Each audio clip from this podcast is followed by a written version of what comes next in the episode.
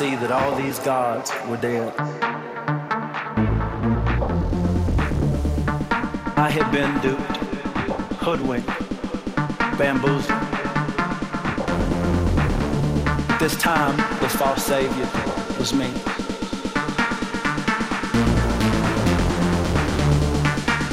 Of doubt does not ask that you stop believing.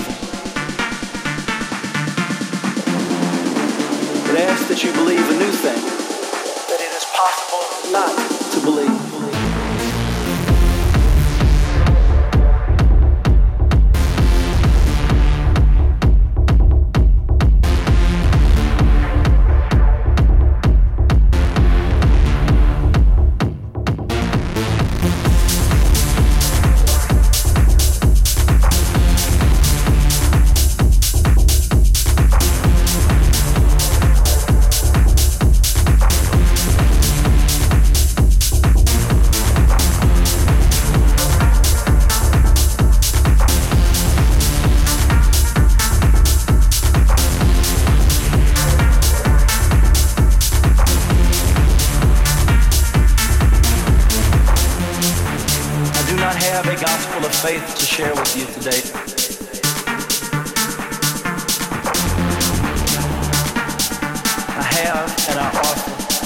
gospel.